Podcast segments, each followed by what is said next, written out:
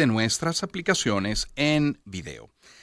Han sido días, a ver cuál es el adjetivo, intensos, complejos, movidos en materia política en Venezuela. Probablemente todas ellas, todos esos adjetivos aplican.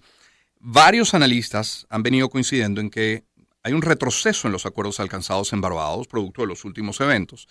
Eh, sin embargo, Estados Unidos, Europa también, buena parte de la comunidad internacional insisten en rescatar ese documento, aunque hablan algunos de un Barbados 2. En todo caso, está el plazo de abril puesto por la Casa Blanca, está la expectativa del anuncio de la fecha de la elección presidencial y hay tanto más. Y por eso hemos querido nosotros consultar hoy a Ramón Guillermo Aveledo, quien es abogado, político, profesor, presidente del Instituto Fermintoro. Ramón Guillermo, bienvenido, buen día. Buen día igual. A ver, tenemos reciente ratificación de la inhabilitación a María Corina Machado, a Enrique Capriles también, detención de Rocío San Miguel y familiares, expulsión de la oficina de la ONU para los Derechos Humanos en Venezuela. Como decíamos en la introducción, no, no hay fecha de elecciones aún. ¿Qué dice su olfato político, Ramón Guillermo? ¿Cuál es la lectura de este momento? ¿Cuál es la foto de hoy? Bueno, es que tuvimos un comienzo de año inusual, porque siempre el, año empieza lento eh, en nuestro país, pero no, ha sido el caso. No ha sido, lo económico quizás. No ha sido el caso. Por, por cierto, y, y hay una correlación porque las expectativas de crecimiento que había a, fines del año pasado, para este se afectan por todo esto. Pensar que, se corre por carriles separados, y por eso es que yo insisto en, que todo esto es una calle ciega, porque puede ser más larga o más corta. Las calles ciegas uno nunca sabe cuánto, tiempo van a, por cuánto se van a extender, pero es una calle ciega, sí. Por aquí no se va a ninguna parte. Y, esta radicalización en, el verbo, ciertamente, y también en las acciones, eh, ya que ya, ya, venía insinuándose desde a partir de aquella intervención del, presidente Maduro, hablando de, la conspiración. Y, a, mí me, mortificó mucho porque uno que es curioso de la historia, además fue un proceso que viví siendo muy joven, muy cerca, es el, mezclar sedición con oposición, y como si fuera lo mismo, es decir, que cualquier oposición o disidencia es sediciosa, es conspirativa, y el tratar de polarizar y convertir en, extremista, en fascista, a cualquiera que se oponga eh, sin, ningún matiz, eso tiene abolengo históricos. Esas cosas pasan y tienen esos, esas desembocaduras. Entonces, por supuesto que el comienzo es muy preocupante. ¿Por qué? Porque el 2024 es una oportunidad. Es una oportunidad constitucional para que haya eh, en el país una normalización de la vida política que ayude a la normalización en otros ámbitos de la vida nacional. Y que si esa no se produce, esos otros, la, la normalización posible en otros ámbitos va a ser mucho más difícil mucho más costosa y en algunos casos pues no, va a ser posible. Porque, porque la confianza es un recurso natural no renovable. Eh, se va perdiendo y se va perdiendo y, recuperarla es, muy, muy difícil. Entonces, bueno, eh, el, yo no creo que estén muertos los acuerdos de Barbados, no, no, lo, no lo están para los actores, por cierto. Hay, inclusive los, los que están en la actitud más dura, que es la gente del gobierno, han dicho, bueno, están eh, en terapia intensiva, están en, situación muy grave, están a punto de morir, pero no tienen que estar muertos, porque nadie quiere cerrar esa puerta. Y, también en la oposición y, por cierto, en la comunidad internacional. Eh, y digamos que el, este momento en el que estamos requiere de parte de todos los actores mucha serenidad en, el juicio para evitar eh, equivocaciones con costos mayores eh, el, es evidente que las, medidas que se han dictado son abiertamente inconstitucionales. Yo creo que en el caso de la candidatura de María Corina, yo no creo que esa decisión, por cierto, rarísima del Tribunal Supremo en cuanto a la formalidad, este, sea eh, el, final, a lo mejor es, eh, o a lo peor. Es decir, quizás a, precio de hoy lo más probable es que se nieguen radicalmente a, habilitarla, pero yo no creo que ese sea un capítulo cerrado, porque, porque hay acontecimientos que se están moviendo. a lo mejor más lento, uno no sabe, uno sabe que, ah, hubo esas conversaciones eh, eh, con apoyo internacional entre el gobierno y la oposición, pero también se sabe, aunque no sepamos los contenidos, que el gobierno y el gobierno de los Estados Unidos conversaban en Qatar y llegaron a acuerdos que, cuyo contenido no, conocemos. ¿no? Entonces, e, el, todos esos son datos que, hay que tener presentes. No, no podemos ignorar ninguno de esos y eh, el, momento aconseja mucha cautela en las opiniones, porque habiendo tantos aspectos que uno no conoce, es, tirarse de cabeza con, una, con un análisis eh, eh, y una, predicción, yo sé, es muy fácil y puede ser inclusive muy divertido, pero no, no, no estamos para eso. La, verdad es que la cosa está muy complicada. Ha, mencionado, Ramón Guillermo, a todos los actores. Y bueno, creo que a todos los actores conviene la mejor elección posible. Sí. Em, a todos. Por aquí han pasado algunos voceros diciendo que esa elección no necesariamente significa un cambio de gobierno y, y prácticamente ha sido un escándalo al que lo ha dicho. Lo cierto es que si tuviera el beneficio de la mayoría en unas elecciones libres, transparentes y democráticas, pues bienvenido sea y sería de gran utilidad, como lo sería también para la oposición en caso de darse en esas circunstancias. En todo caso, volviendo a esa, a esa frase del todos los actores, quiero agradecer primero la gentileza de, traernos hoy, Ramón Guillermo, esta revista SIC, eh, concentrada además en el Pacto de Punto Fijo, es una valoración histórica actual del Pacto de Punto Fijo del Pacto de Punto Fijo. Y hay una, hay una cita que quiero tomar. 1958 y Punto Fijo representan el principio de una reconciliación entre venezolanos. La distancia en el tiempo nos permite atrevernos a comenzar a apreciarlo en su justa perspectiva. Hay una ética de la reconciliación que incluye una apología de la diferencia. ¿Cuán aplicable es una, una vía como esta para la Venezuela de hoy? Siempre lo es. Yo, yo creo que con, con, las circunstancias que cada uno eh, toca, ¿no? A, cada momento. Nunca, eso que dicen la historia se repite no es verdad. La historia no se repite. Pero también es verdad eh, que eh, el, cada etapa no, no, parte de cero. Hay, hay un, unos antecedentes que influyen, así como, así como eh, por ejemplo, el, proyecto democrático del 45 al 48 no podía deslastarse del fuerte pasado autoritario del país y entonces colapsó por el sectarismo y por esas cosas. Bueno, también el, este periodo que hemos tenido no puede relatarse de que hubo 40 años de, convivencia en las diferencias con momentos buenos y malos, pero unas, unas, prácticas a las cuales la sociedad se habitó. Entonces, este proyecto, que no es un proyecto democrático, sino un proyecto más bien de concentración de poder, de hegemonía, de monopolio, este, que por supuesto, es naturalmente, eh, vocacionalmente autoritario, no, no le es fácil liberarse de eso. Y tampoco en el mundo. ¿ah? Entonces, sí, eh, eh, hay que mirar al ejemplo de ese momento constructivamente. ¿Por qué? Porque estos señores que se firmaron en ese momento, es decir, Betancourt, Villalba y Caldera, que era el orden que había que mencionarlo porque Villalba era, era una figura más fuerte que era de Caldera en aquel momento. ¿ah? Eh, eh, eh, por cierto, había, había ganado la elección del 52. Entonces, esa, esos señores no eran unos, panas que se sentaron y, bueno, vamos a repartirnos esto, porque ahora somos socios, cayó la dictadura y somos socios. No, no, no era así. ¿Y a qué llegaron a acuerdo? Uno, mira, aquí es importante que el que gane las elecciones sea respetado. Aquí hay muchas cosas que hacer y tenemos que hacerlas juntos, entonces vamos a hacer un gobierno juntos convengamos las reglas para eso. Pero sobre todo garanticemos que haya alternancia, que se respeten los resultados, que se respete la ley y podamos estabilizar al país. Y ese acuerdo produjo, ese acuerdo que, duró en la práctica, no duró cinco años, ¿ah?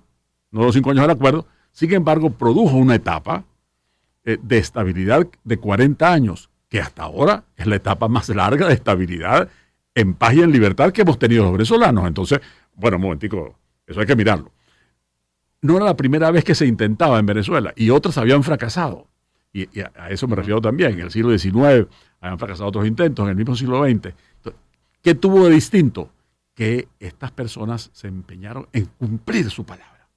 Habían, aprendieron de la experiencia y dijeron, caramba, así no podemos seguir. Así como estábamos, estamos equivocados. Vamos a ver cómo hacemos. Y de ahí en adelante se empeñaron en cumplir su al punto inclusive cuando URD y Villalba se retiraron del gobierno. Sin embargo, se siguieron aprobando los presupuestos impidiendo que el país se paralizara, que no funcionara. Pasaron a la oposición y la oposición tuvo mayoría en la Cámara de Diputados eh, y, fueron elegidos eh, una vez el, doctor eh, Ledesma y otra vez el, doctor Arcaya como presidentes de la Cámara.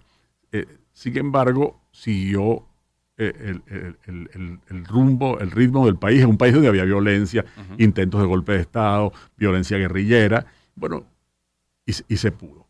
Entonces, claro que hay un aprendizaje, porque ¿qué es lo más importante de eso, Román? Que esos acuerdos, esa inteligencia, esa madurez, no es una cosa que podemos ver solamente en otros países, también ocurrió aquí. No es que estos eran unos santos y todo esto fue un periodo perfecto, no, esa no es, esa no es la lectura. La lectura es que, mira, aquí es posible, en este mismo país, con esta misma sangre, con esta misma cultura, con esta misma mezcla de razas, esta manera de ser venezolana es, es posible acordarse. Que por lo demás ocurre en todos los ámbitos de la vida.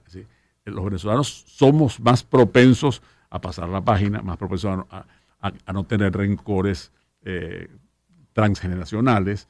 Eh, ¿Eso habrá cambiado? Mira, parcialmente sí, seguramente, pero, pero nunca en la esencia, porque, mm. hay, porque hay una cosa que es, que es como el, alma del país. Y tú lo ves, tú lo ves en, en las bases, lo ves eh, con lo que pasa en las comunidades. Hoy en día la crispación política en las comunidades es mucho menor que en otros tiempos. Y, el hecho de que 8 de cada 10 venezolanos quieran cambio, te, indica que, bueno, resulta que buena parte de esos 8 tienen que ser gente que haya votado por Chávez y por Maduro. Pues si no, ¿de dónde salieron? No, son, no, es que nacieron ahora. ¿ah?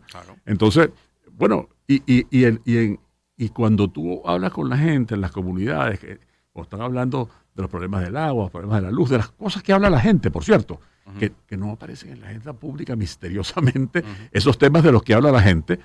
Bueno, te das cuenta que eh, se, han, eh, se, han, convencido de que, bueno, este, si es verdad, eh, él es chavista y, yo soy opositor, pero aquí tenemos que entendernos en esto, para estas cosas. Es decir, la gente comprende con, con mucho mejor sentido allí las cosas. Ah, eso también es así. Entonces yo, yo en ese sentido, no, es que sea, yo no soy de esos optimistas panglosianos, tú sabes, que piensan, bueno, ya está, eh, ahora todo, agárrese de las manos como la canción. No, yo, yo soy como Cerrato, un pesimista esperanzado. Yo, yo sí, claro, comprendo las dificultades, que son muchas y muy grandes, y, las de este momento me preocupan mucho porque me, me aterra el tema de la calle ciega. Así que aquí hay un camino, que es el camino constitucional, democrático, que es largo, que es incierto, que va a tener momentos más lentos, lo ha tenido, momentos que, no sabemos qué va a pasar, que nadie puede garantizar eh, eh, el, desenlace, pero es un camino. Lo otro es una calle ciega. Utilizando la metáfora de la calle ciega, es Ramón Guillermo de que nos acompaña. Cuando uno entra con el vehículo en una calle ciega, tiene dos opciones. O dar marcha atrás, es decir, un retroceso, o si la calle ciega es lo suficientemente ancha, dar la vuelta y salir, pero de frente. Sí, el, cuando en la calle ciega, o te quedas ahí o te devuelven. Bien sea retrocediendo o dando la vuelta, pero hay que devolverse. ¿A dónde? No, no, Puedes, no puedes seguir, no puedes seguir para buscar el camino. Y, la búsqueda del camino para, salir, porque estamos en una disyuntiva, porque 2024, y, vuelvo al punto de la elección creíble a la que tú te referiste. ¿Qué es una elección creíble? Una elección en la que todos los actores respeten el resultado. Porque tengan motivos para eso. Es decir, porque no van a respetar el resultado porque un día amanecieron y tuvieron una epifanía y dicen, chicos, caramba, respetemos el resultado de aquí para adelante. No, no, no, tiene que tener razones para respetar el resultado, fundamentos. Y de eso es que deben estar hablando. Eso es lo lógico. Que hablen los políticos que tienen la responsabilidad de producir soluciones, porque es su, su trabajo, es su tarea. Para eso escogieron esa vocación. Y, es lógico que el país se los exija. Entonces, el, esa elección creíble, ah, que puede resultar, yo quiero que resulte un triunfo de la oposición, creo que lo que más, lo que más le conviene al país, pero también estoy eh, cierto de que esa elección es creíble en la medida en que se desarrolle en unas condiciones que nacional e internacionalmente sean aceptadas. Eh, el 18 no pasó, no pasó y mira tú lo que hemos tenido. Eh, ha aumentado la pobreza, ha aumentado la desigualdad, ha, aumentado los venezolanos que se van del, del país. Todo eso puede acentuarse o puede empezar a corregirse en la medida en que seamos capaces de cambiar el rumbo. Voy a volver al tema económico. Con, y alguien dirá, pero bueno, con Ramón Guillermo de lo económico. Sí, porque no hay un divorcio, como decía hace un instante, entre lo económico y estos antecedentes políticos que hemos hablado de este inicio de año.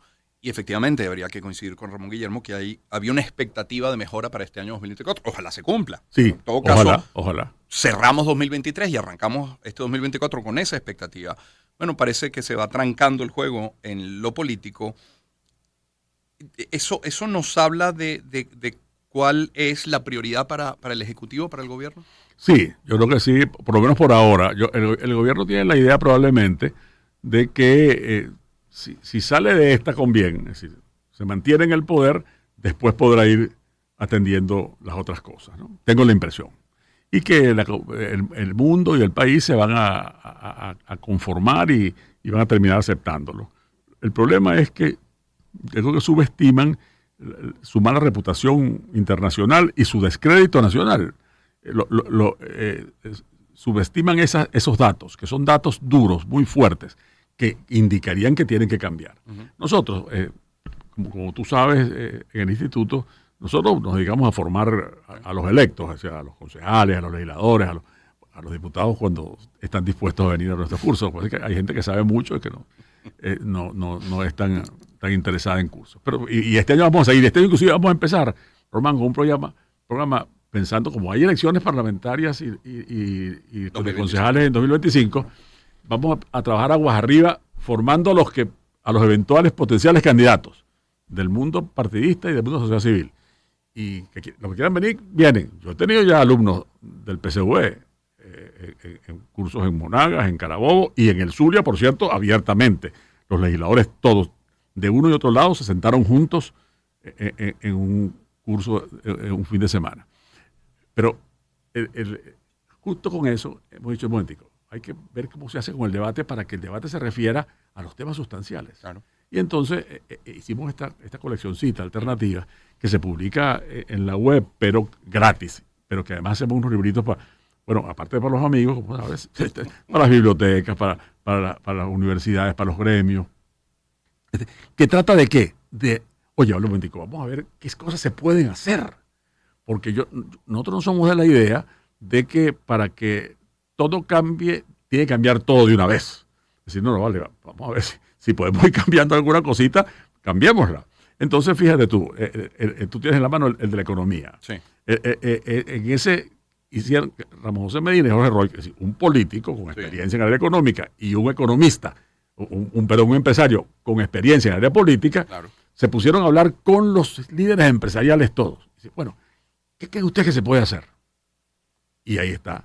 Ese, ese... Y ahí está esta frase. Un programa económico como el que exige esta situación no es viable sin un acuerdo político y social con todos los sectores involucrados, gobierno, oposición, sector privado y laboral. Pregunto yo, ¿hay conciencia de esto en todos los sectores? ¿Podría haber un cambio económico sin un cambio político en nuestro país? Un ejemplo hubo del libro, porque no es que Venezuela se arregló, pero mejoró algunos indicadores y eso es un hecho. Sí, mira, la verdad es que pensar en un cambio económico y social a la profundidad que se requiere, sin un acuerdo entre los actores políticos y sociales y mm. económicos, no es factible. No es factible. siempre, va, a, tener siempre, se va a espichar el caucho eh, en la primera o la segunda cuadra. ¿Por qué? Porque, ponle tú, vamos a poner un caso, vamos a un caso, el de la educación. Es dramático que resulta que cada vez menos muchachos quieren estudiar para profesores. No solo los profesores se van a otras cosas, sino que nadie se, muy poca gente se inscribe en, en los pedagógicos o en las escuelas de educación. Bueno, es un problema muy serio. Y es un problema muy serio, además, que en, la educación pública, la pública, el promedio de clases a la semana, mira, es, dos días. 12, cinco, sí, así es. Eso es, esto está estudiadísimo. Es un problema muy serio. Ah, pero además resulta que esos muchachos que van a esa educación pública, que no, sin maestros, en condiciones de infraestructura muy malas, y todo eso, de luz y agua, además están mal alimentados y muchos no están vacunados, no tienen atención médica elemental. Entonces, eso está produciendo un, sedimento de desigualdad hacia adelante muy serio para cualquier sociedad, para la cohesión social. Ahora, eso se puede resolver con medidas desde arriba, unilaterales. No, se sabe que no. Por eso hemos llegado hasta eso.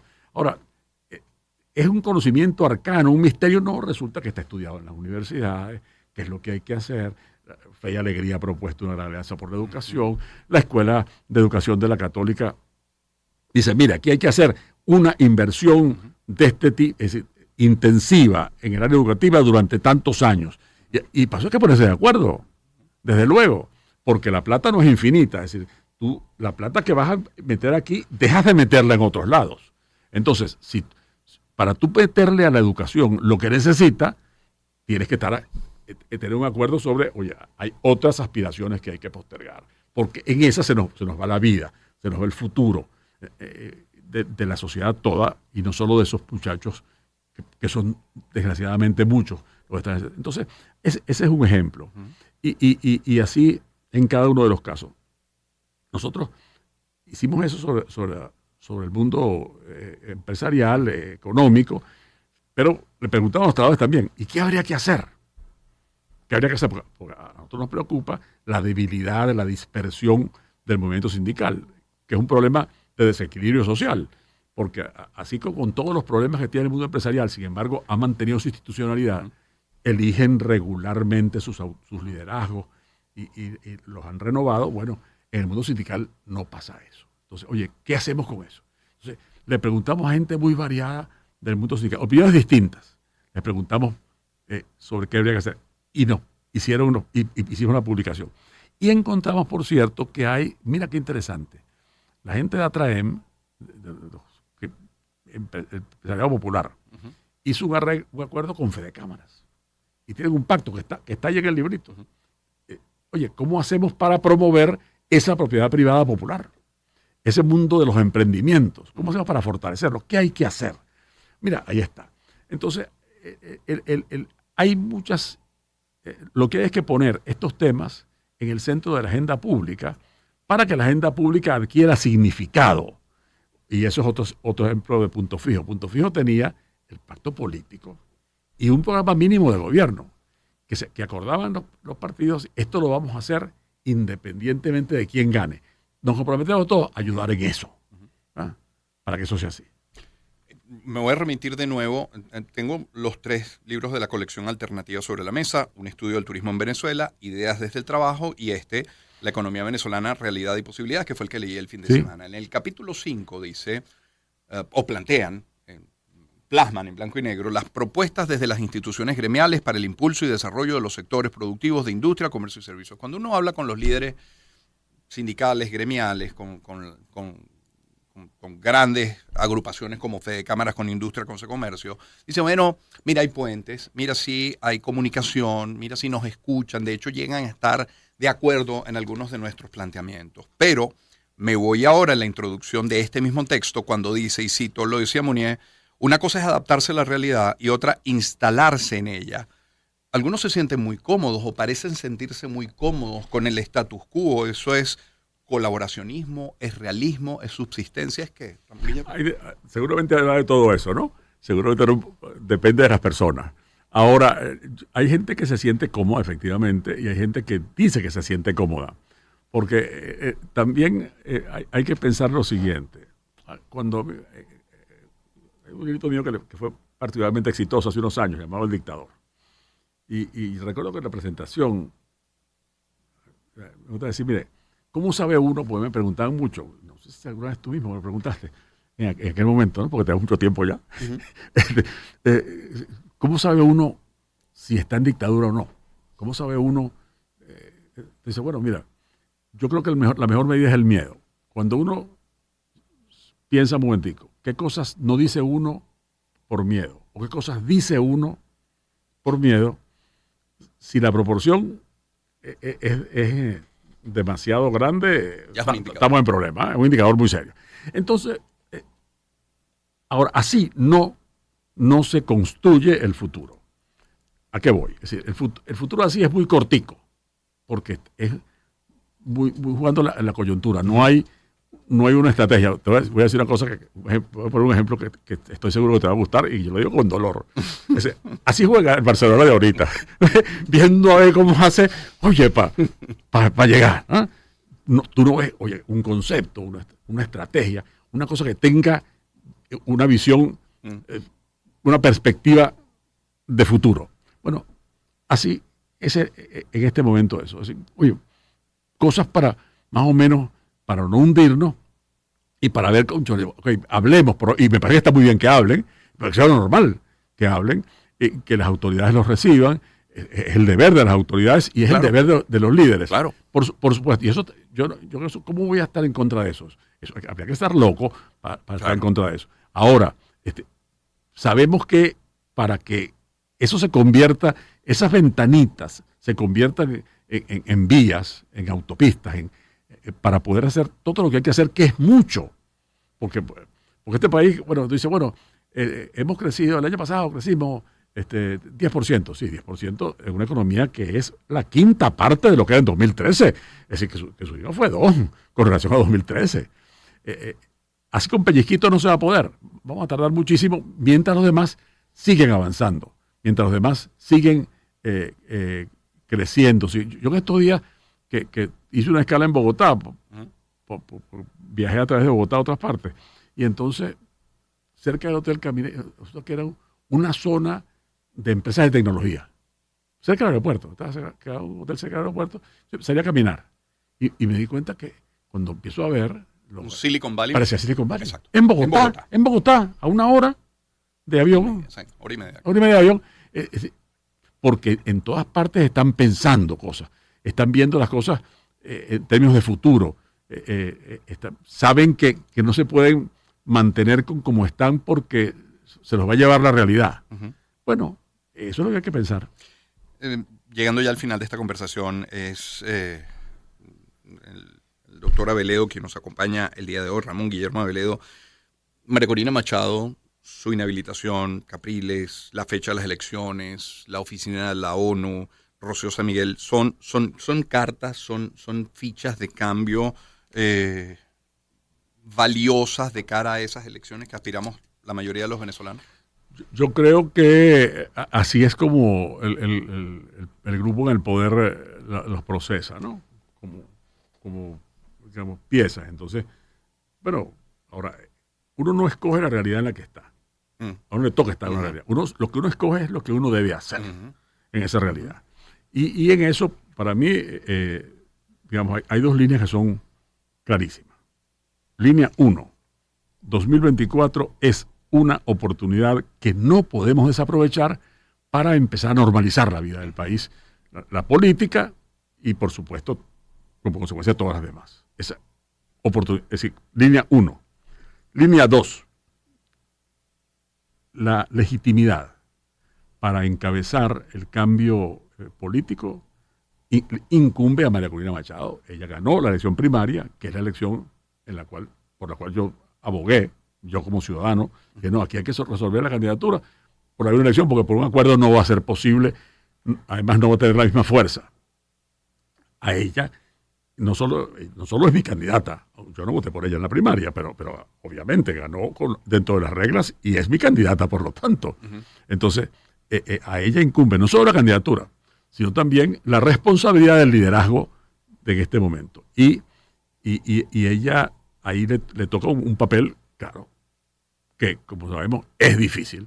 El más difícil de todos, es exigente, el más exigente de todos, porque las responsabilidades, es decir, las exigencias, las dificultades son proporcionales a tu responsabilidad, al peso que tienes. Entonces, y, yo no voy a, decir nada que eso lo debilite. Tengo que confiar en que allí va a haber suficiente eh, y lógica y comprensión de la realidad. Y por supuesto, hablar con mucha gente. Hablar con mucha gente de la política y de fuera de la política. ¿Por qué? Porque se trata de que eh, queremos que sea presidente, de, ella presidenta de todo el país, porque es necesario, porque esta, experiencia que hemos vivido de presidentes que no son presidentes de todos y que además lo dicen, se ufanan de ello, nos ha traído estos resultados. Necesitamos, y esa es la vocación natural que ella tiene, que sea presidenta de todos los venezolanos. Bueno, para poder llegar a ser presidenta de todos los venezolanos, como yo quiero que sea, bueno, tiene que hablar con todos los venezolanos y conversar con todos los venezolanos y ver cómo le consigue la vuelta a esta situación tan difícil, para lo cual sin duda tendrá apoyo.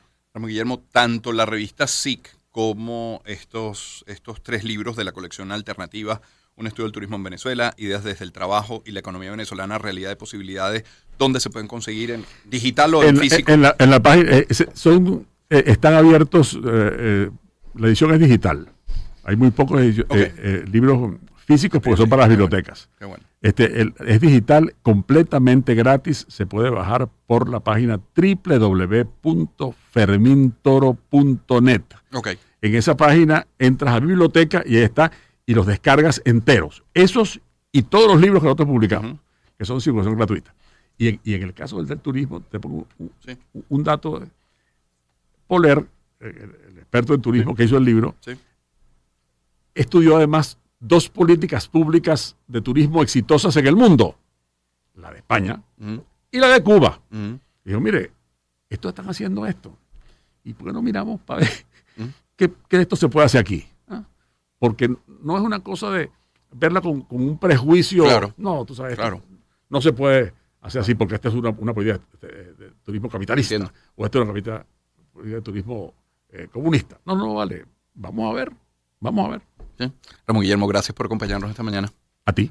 Ramón Guillermo Abledo, abogado político, profesor, presidente del Instituto Fermín Toro. Recuerde fermintoro.net. 742. Vamos a escuchar algo de buena música y de inmediato seguimos. Esto es de Dion Farris, el tema. Empezamos el año en su compañía. Circuito Éxitos. Caracas, Maracay, Puerto La Cruz, Puerto Ordaz, Barquisimeto, El Vigía, Guarenas Guatire, Mérida, Táchira, Margarita, Maracaibo, Maturín. Circuito Éxitos. Melodías de siempre. Sonidos